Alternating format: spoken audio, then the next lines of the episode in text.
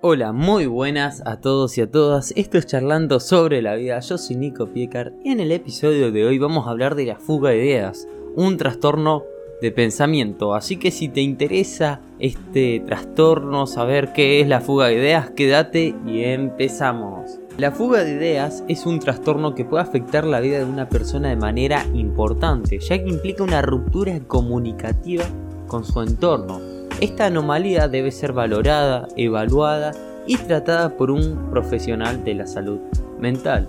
La fuga de ideas es un trastorno del pensamiento en el que las ideas saltan de un lado a otro, sin que aparentemente tenga un sentido.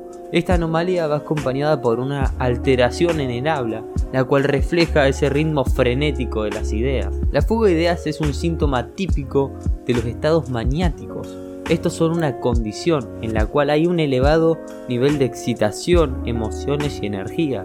Y tales estados son un importante componente habitual del trastorno bipolar pero también pueden tomar forma y parte de otros problemas o presentarse de una manera aislada. O sea, este trastorno nos puede llevar y pueden ser síntomas del trastorno de bipolaridad y en estados maniáticos.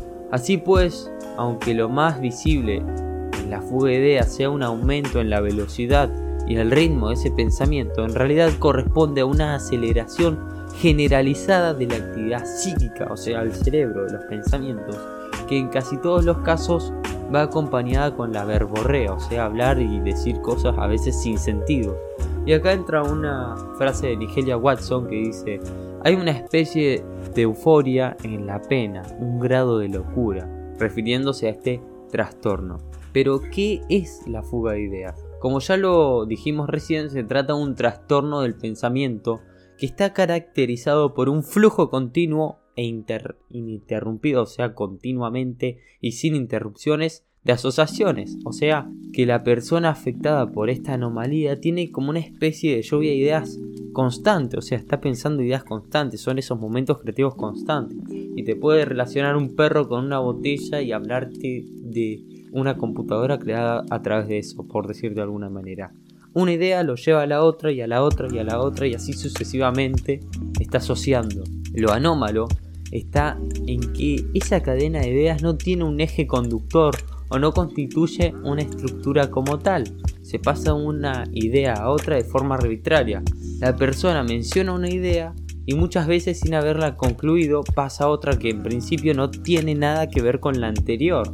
Como te acabo de decir, botella, perro, computadora y no no tiene un fin. De este modo, el discurso de una persona con fuga de ideas resulta completamente incoherente para quien lo está escuchando. Analizando el fenómeno, sabemos que el afectado salte de una idea a otra es por algún estímulo externo. Así, si está hablando de un libro y escucha como una puerta se abre, es probable que centre su discurso en ese hecho. Así, no dicción no la domina un hilo conductor consistente, sino que en muchos casos es súbdito de las variaciones del entorno.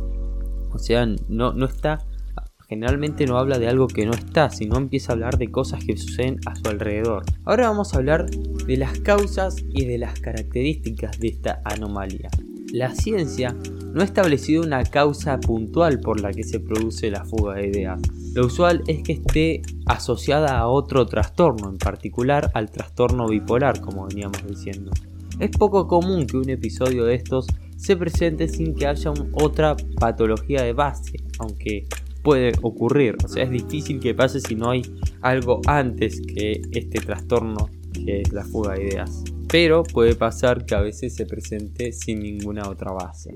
Lo que se sabe es que este problema está relacionado con los estados de euforia.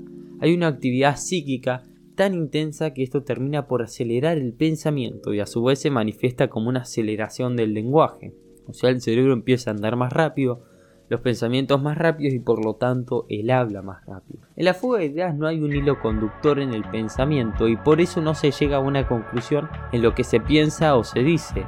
Prima el desorden y los mensajes carecen de coherencia si se miran en conjunto, ya que las asociaciones suelen ser muy disparatada. Sin embargo, en este trastorno no hay ideas delirantes. Vamos a hablar de algunas manifestaciones asociadas. En algunas ocasiones dentro de ese discurso hay ideas que se relacionan entre sí. Pueden ser dos o tres ideas encadenadas. Sin embargo, cuando se analiza el mensaje en conjunto no tiene una coherencia interna. Persiste la dificultad estructural que supone un lastre para llegar a una conclusión o cerrar ese discurso del que está hablando.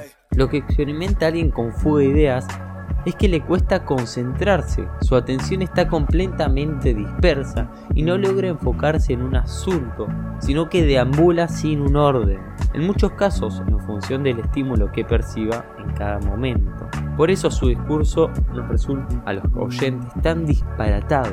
La emoción que prima en la persona que tiene el trastorno es la excitación, la rapidez con la que hablan y la vivacidad de su pensamiento son muy evidentes.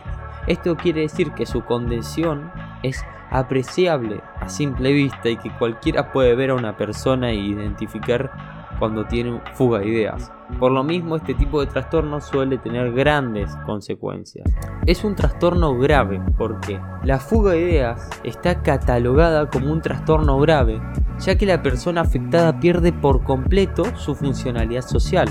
¿Por qué? A ver, yo estoy acá y escucho una persona que tiene fuga de ideas.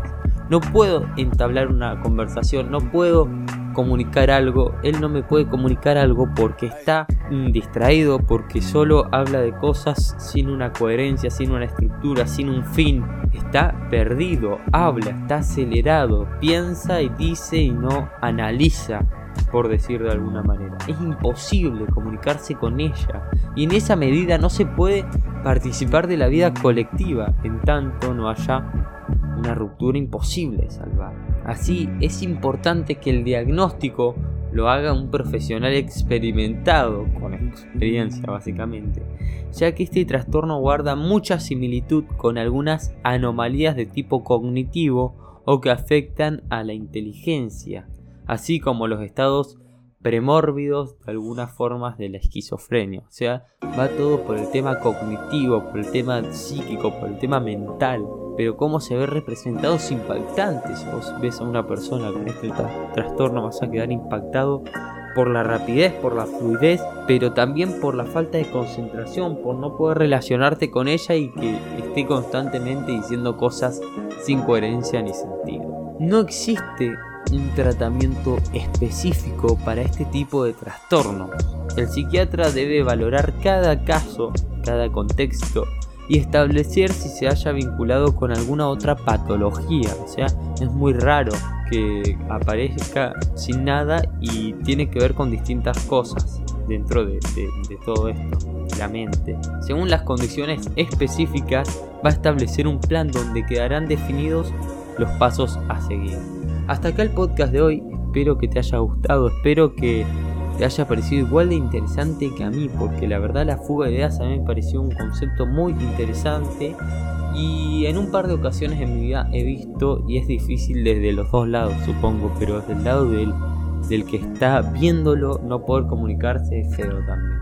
Así que nos vemos en el próximo podcast, te saluda Nico Piecar, chao.